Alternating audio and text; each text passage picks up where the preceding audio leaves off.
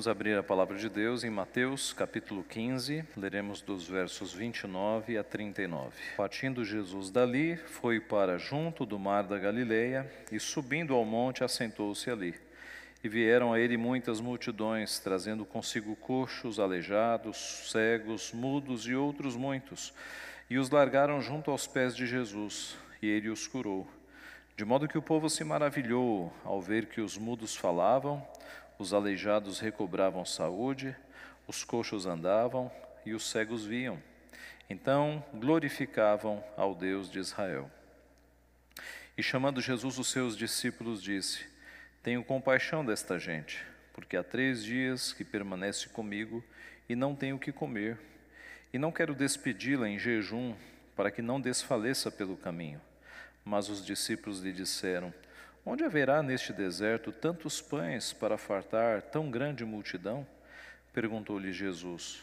Quantos pães tendes? Responderam: Sete e alguns peixinhos. Então, tendo mandado o povo assentar-se no chão, tomou os sete pães e os peixes, e dando graças partiu, e deu aos discípulos, e estes ao povo. Todos comeram e se fartaram, e do que sobejou recolheram sete cestos cheios. Ora, os que comeram eram quatro mil homens, além de mulheres e crianças. E tendo despedido as multidões, entrou Jesus no barco e foi para o território de Magadã. Vamos orar. Santo Deus, nós te louvamos por tua palavra que nos revela aquilo que o Senhor quer para a nossa vida, aquilo que o Senhor ordena que sejamos e nos mostra, Pai, os grandes feitos do Senhor no decorrer da história nos mostra as maravilhas do nosso Redentor. Te louvamos, Pai, porque o Senhor nos dá acesso a tempos tão distantes, quando as maravilhas da graça, da misericórdia, da bondade do Teu Filho foram manifestas entre os homens. Nós te louvamos porque nós podemos ter acesso à Tua palavra e podemos ter acesso à igual graça e misericórdia. Pai, abençoa-nos, portanto, fala conosco ao nosso coração é o que nós pedimos humildemente, em nome de Jesus. Amém. Meus irmãos, no domingo passado, nós vimos nosso Senhor Jesus Cristo andando e atravessando as fronteiras de Israel e chegando em terras gentílicas, terras que não eram mais dos judeus, Tiro e Sidom. E vimos ali o desespero e a angústia de uma mãe que tinha uma filha que estava endemoniada, possivelmente uma criança e vimos que o nosso Senhor Jesus provou a fé daquela mulher, não respondendo a princípio, e dada a insistência daquela mulher, ele deu uma resposta negativa. Ele disse que ele não havia vindo para os gentios, mas para buscar as ovelhas perdidas de Israel. E que não era justo ele tirar o pão dos filhos para dar aos cachorrinhos. E aquela mulher, ao invés de se ofender com aquela resposta dura do nosso Senhor Jesus Cristo, ela se humilhou e disse: Sim, Senhor, mas os, os, as migalhas que caem da mesa, é, caem migalhas da, da mesa que podem ser para para aqueles que, que precisam. Sim, Senhor, porém os cachorrinhos comem das migalhas que caem da mesa dos seus donos. E nessa postura de extrema humildade, Jesus elogiou a fé daquela mulher e a sua filha foi curada. O fato é que Jesus continuou caminhando e agora, neste texto, ele está em terras de gentios ainda. E meus irmãos, é impressionante que aquelas migalhas que fizeram com que uma gentílica fosse curada, a filha de uma mulher grega, agora vão se transformar não mais em migalhas, mas num banquete espiritual. Eis que Jesus ainda está entre os gentios e ele vai demonstrar grande poder, curando não apenas uma garota agora, mas curando centenas de pessoas. O texto fala que ali estavam quatro mil homens, fora mulheres e crianças. Podemos chutar no mínimo 10 mil pessoas. E Jesus curou a todos os doentes que lhe foram trazidos. Observe então que das migalhas, agora Jesus vai para um banquete e ele vai fazer uma grande obra ainda entre os gentios. E ele vai passar três dias ali, curando pessoas e ensinando a sua palavra, de migalhas a um banquete, de migalhas a um banquete. E este banquete espiritual só foi possível por conta do nosso maravilhoso Redentor. Olhando para esse texto, que é a segunda multiplicação dos pães e peixes, nós podemos destacar pelo menos três virtudes do nosso Senhor. E a primeira delas é a sua bondade. O texto nos diz, no verso 29, Partindo Jesus dali, foi para junto do mar da Galileia e subindo ao monte, assentou-se. Então, ainda em terras gentílicas, fora de Israel, junto ao mar da Galileia, apenas como uma referência, eh, ele não estava perto do mar da Galileia, de modo que pudesse ver o mar. Mais para frente no texto, você vai encontrar a, a expressão deserto. Os discípulos disseram para o Senhor: Senhor, onde é que nós vamos conseguir comida neste deserto? Então, Mar da Galileia está apenas como uma referência, porque olhando o mapa, você tem ah, o Mar Morto aqui embaixo, o Rio Jordão subindo e o Mar da Galileia lá em cima. E acima do Mar da Galileia, bem acima, é que você tem as terras de Tiro e Sidom. E Jesus está por ali, ele está ao norte ainda, nessas terras fora de Israel. Jesus, então, nesta região, ele sobe ao monte e assenta-se ali. É impressionante que no seu ministério terreno, Jesus Cristo nunca sentou-se num trono. Ele sempre assenta-se onde o povo está. Ele assenta-se aqui a um monte, repetindo aquela visão que nós temos do Sermão do Monte. Quando Jesus assentou-se numa área mais alta, no monte, as multidões assentaram-se ali, né, preenchendo aquela montanha, e Jesus passou os seus ensinamentos. A imagem aqui é semelhante àquela. No verso 30 nós lemos: E vieram a ele muitas multidões, trazendo consigo coxos, aleijados, cegos, mudos e outros muitos, e os largaram junto aos pés de Jesus, e ele os curou. As muitas multidões, nós já vimos, passam de 10 mil pessoas, era muita gente.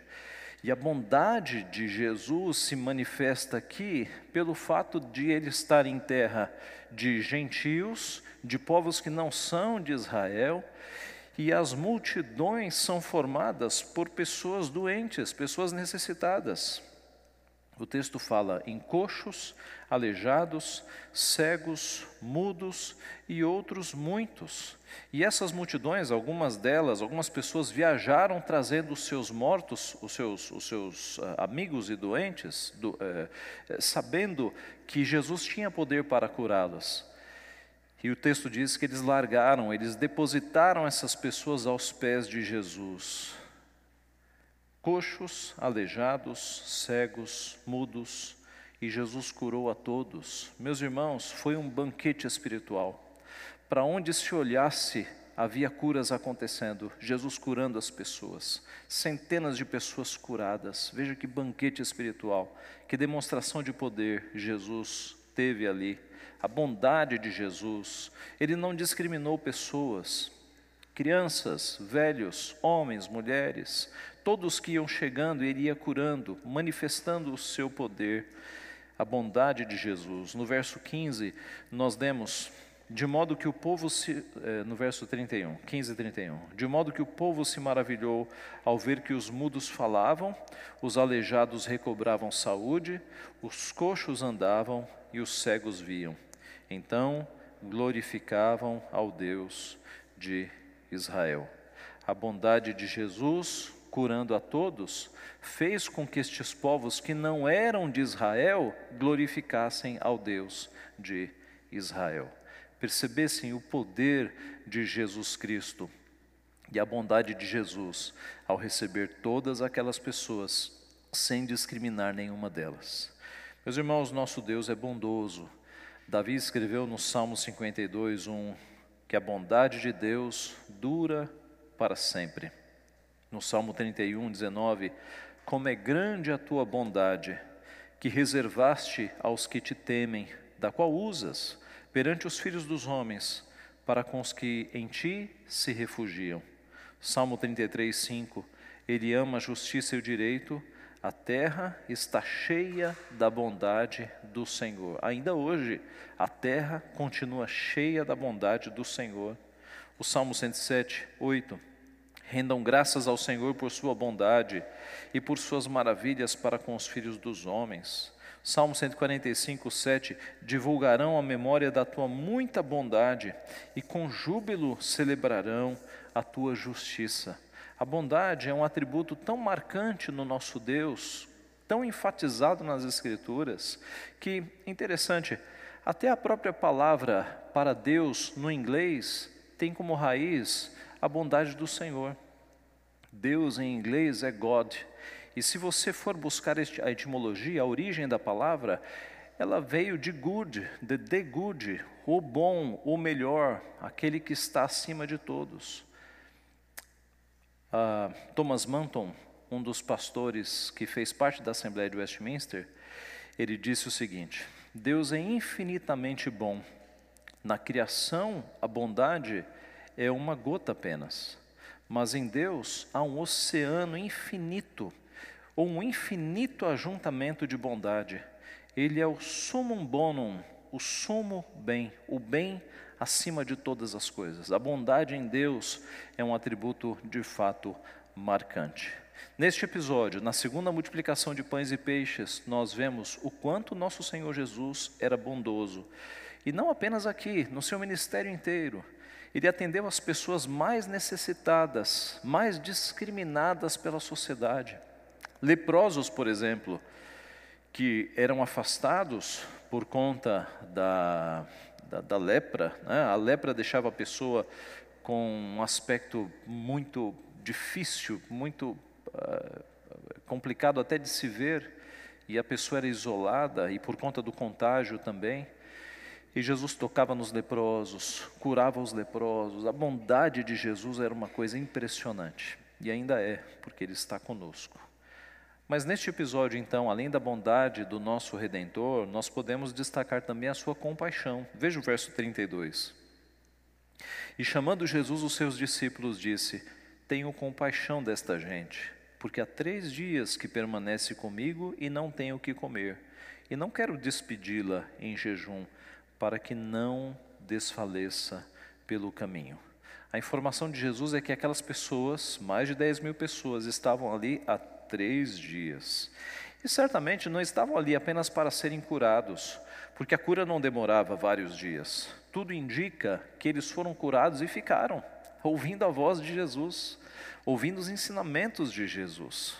Irmãos, quem de nós não teria prazer em passar alguns dias na presença de Jesus, ouvindo os seus ensinamentos? Aquelas pessoas estavam ali bebendo da sabedoria, dos ensinos do nosso Senhor Jesus. E certamente, como em qualquer viagem, eles levaram seus alimentos. O judeu, quando tinha uma viagem longa, ele levava alguns pães, alguns peixes, possivelmente algumas frutas daquela região, para ir se alimentando na medida em que o tempo ia passando. Mas três dias se passaram e a comida foi acabando. E agora Jesus percebe que aquele povo não tem mais alimento e alguns viajaram para chegar até ali. E por isso que ele não quer despedir aquelas pessoas sem alimentos, para que possivelmente eles passem fome no meio do caminho e desfaleçam. Então, ele diz aos discípulos: Tenho compaixão desta gente. Jesus estava sensível a isso. Jesus teve compaixão deles. Meus irmãos, Jesus teve compaixão durante todo o seu ministério. A Bíblia diz em, todo, em toda a sua extensão que o nosso Deus é um Deus de compaixão, é um Deus compassivo. E Jesus Cristo é Deus encarnado. Essa compaixão de Deus, ela se expressou em todo o seu ministério. Nós temos várias ocorrências da palavra. Em Mateus 9,36, vendo ele as multidões, compadeceu-se delas porque estavam aflitas e exaustas, como ovelhas que não têm pastor.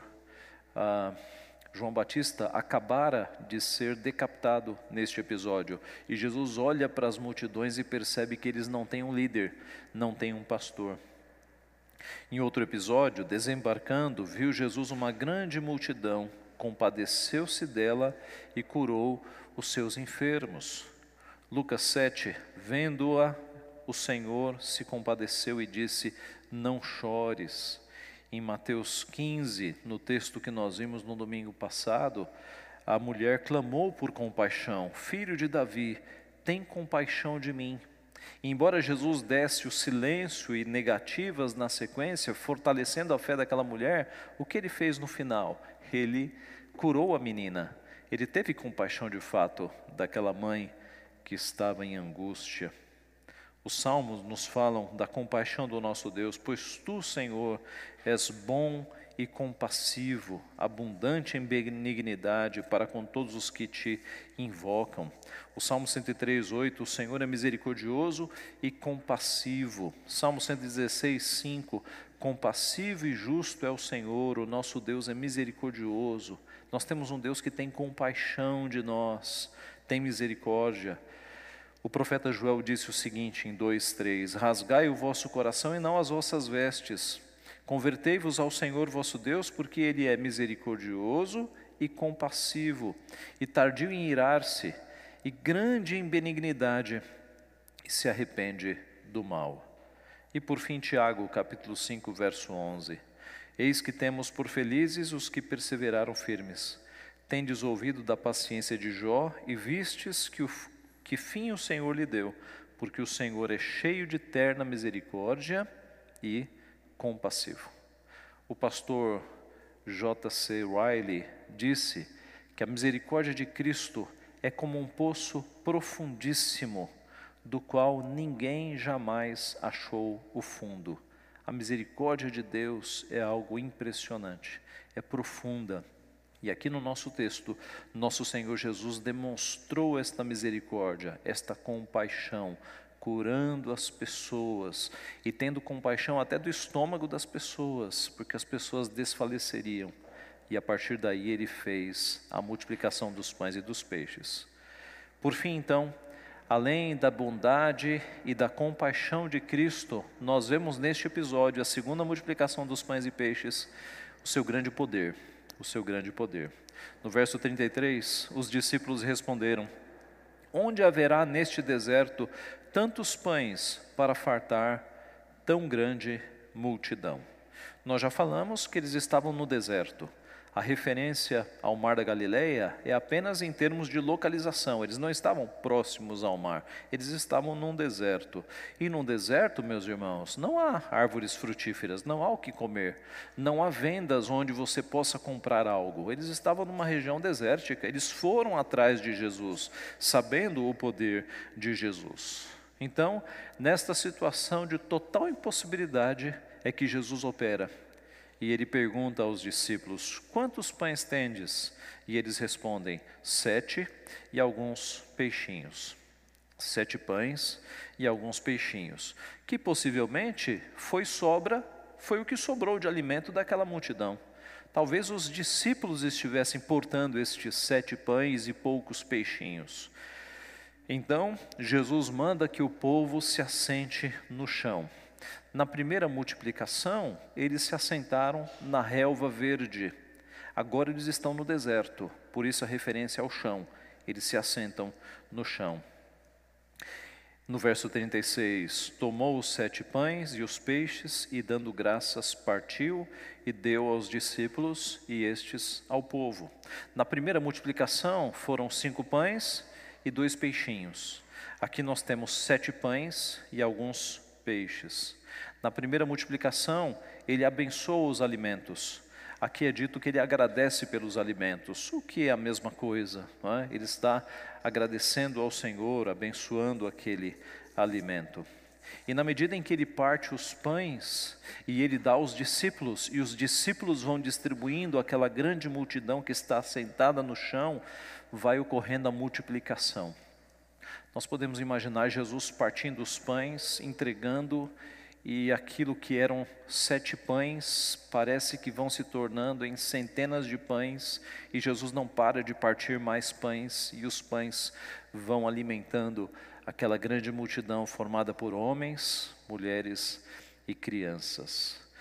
Meus irmãos, o poder de Jesus Cristo. Jesus havia já demonstrado poder curando centenas de gentios nesta ocasião. E além de ter é, curado as mazelas das doenças daquele povo, e além de ter ensinado aquele povo durante três dias, alimentado o povo espiritualmente, Jesus agora está alimentando o povo fisicamente, mostrando mais uma vez que Ele é o pão que desce dos céus, que Ele é de fato aquele que alimenta o ser por completo, alimenta, alimenta-nos espiritualmente, sacia a nossa fome, a nossa fome espiritual. O texto termina dizendo que todos comeram e se fartaram, e do que sobejou, do que sobrou, recolheram sete cestos cheios. Ora, os que comeram eram quatro mil homens, além de mulheres e crianças. E tendo despedido as multidões, entrou Jesus no barco e foi para o território de Magadã. Na primeira multiplicação eram cinco mil homens, além de mulheres e crianças, e sobraram doze cestos cheios. Aqui na segunda multiplicação eram quatro mil homens, um pouco menos, além de mulheres e crianças, e sobraram sete cheios cestos. Qual é a diferença entre a primeira e a segunda multiplicação? A primeira aconteceu em Israel, entre judeus. A segunda aconteceu entre gentios. Jesus não apenas faz milagre, mas ele repete o milagre. O milagre não é algo que surge uma vez na vida para Jesus. Ele curou cegos, muitos cegos, com repetição. Ele curou muitos coxos. Ele curou muitos aleijados. Ele curou muitos mudos, muitos surdos. E aqui ele repete o milagre. Na primeira ocasião, ele alimentou uma multidão de judeus. E aqui na segunda ocasião, ele alimentou uma multidão de gentios. O poder de Jesus, meus irmãos, não tem limitação. Ele era de fato poderoso. Aqui nós vemos que o amor de Jesus atende e alcança não apenas as ovelhas perdidas de Israel, mas alcança também as ovelhas do outro rebanho, do outro aprisco, nós, os gentios. Há uma grande manifestação de poder aqui entre gentios. Aliás, o poder de Deus se manifesta desde a criação do mundo. O nosso Deus foi aquele que fez a matéria da não matéria. Foi um Deus que criou o mundo não de material pré-existente. As coisas surgiram do nada. A palavra de Deus se, materiali, materiali, materiali, ma, se tornou material. A palavra de Deus, ela se tornou concreta. A sua palavra formou os principais elementos da natureza e ele foi formando tudo o que existe. O poder de Deus se manifestou muitas vezes desde o início do mundo.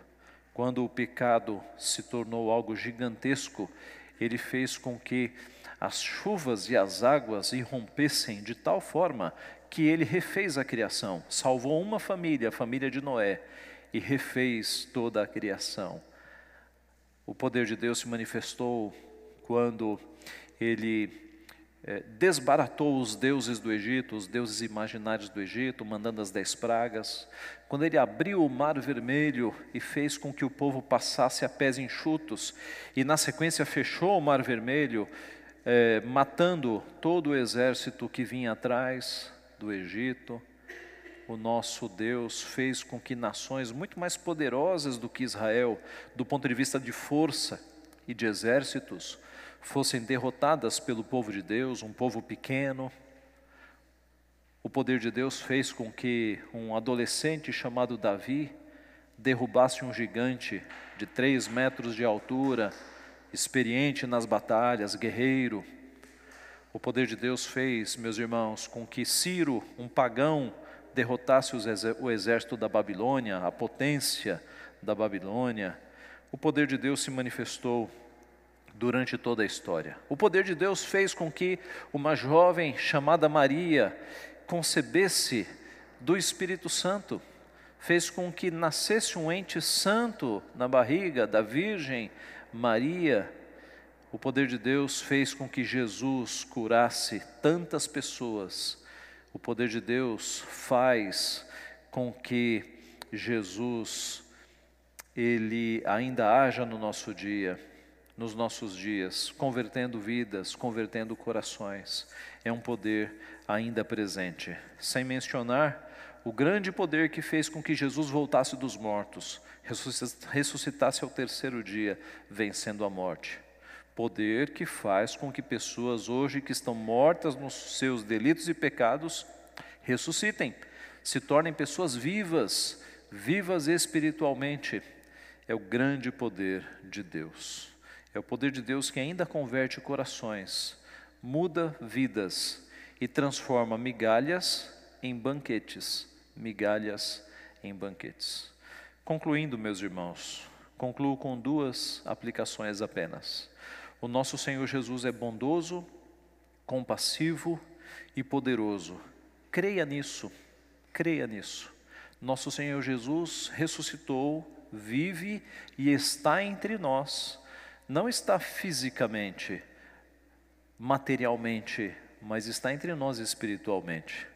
Assim, quando o mundo inteiro te oprimir e for maldoso com você, lembre-se de que o teu Deus é bondoso e Ele está contigo. O nosso Deus é bondoso para conosco. Quando você olhar para dentro de si e só vir pecado, maldade, pensamentos maus, lembre-se de que Jesus é compassivo e Ele atende aqueles que se arrependem. Se arrependa, Ele é compassivo. Como disse Riley, a compaixão de Deus é um poço do qual ninguém nunca chegou ao fim. Ele é sempre compassivo. Arrependa-se e Ele tem perdão para você. Quando as tempestades da vida estiverem te afogando, lembre-se de que o nosso Deus é poderoso. Ele muda realidades, ele faz com que coisas aconteçam. Ele faz por nós mais do que nós pedimos ou imaginamos. É um Deus poderoso. Ele tem poder total para nos socorrer. Então, primeira aplicação: creia nisso. Creia que o teu redentor é de fato bondoso, compassivo e poderoso. E uma segunda aplicação: reflita isso. Reflita os atributos de Cristo na tua vida. Seja uma pessoa bondosa, a exemplo do nosso Redentor. Nosso Senhor Jesus não discriminava pessoas, ajudava todos que vinham diante de si. Seja esta pessoa bondosa, não discrimine, ajude as pessoas, ajude pobres, ajude ricos, ajude homens, mulheres, ajude pessoas aparentemente de bem, ajude pessoas que precisam da graça, sejam elas bandidos, traficantes, travestis, prostitutas. As pessoas marginalizadas são as pessoas que precisam da graça de Deus. Reflita a bondade do nosso Senhor Jesus, que não menosprezava pessoas. Reflita a bondade do nosso Senhor Jesus. Reflita a sua compaixão, sendo compassivo com as pessoas que estão ao teu redor, sendo misericordioso. Eu já falei aqui que nós somos, geralmente nós somos injustos. Geralmente a nossa tendência é parar de falar com alguma pessoa que pisou no nosso calo uma vez. Geralmente nós não fazemos uma balança correta, uma balança de justiça.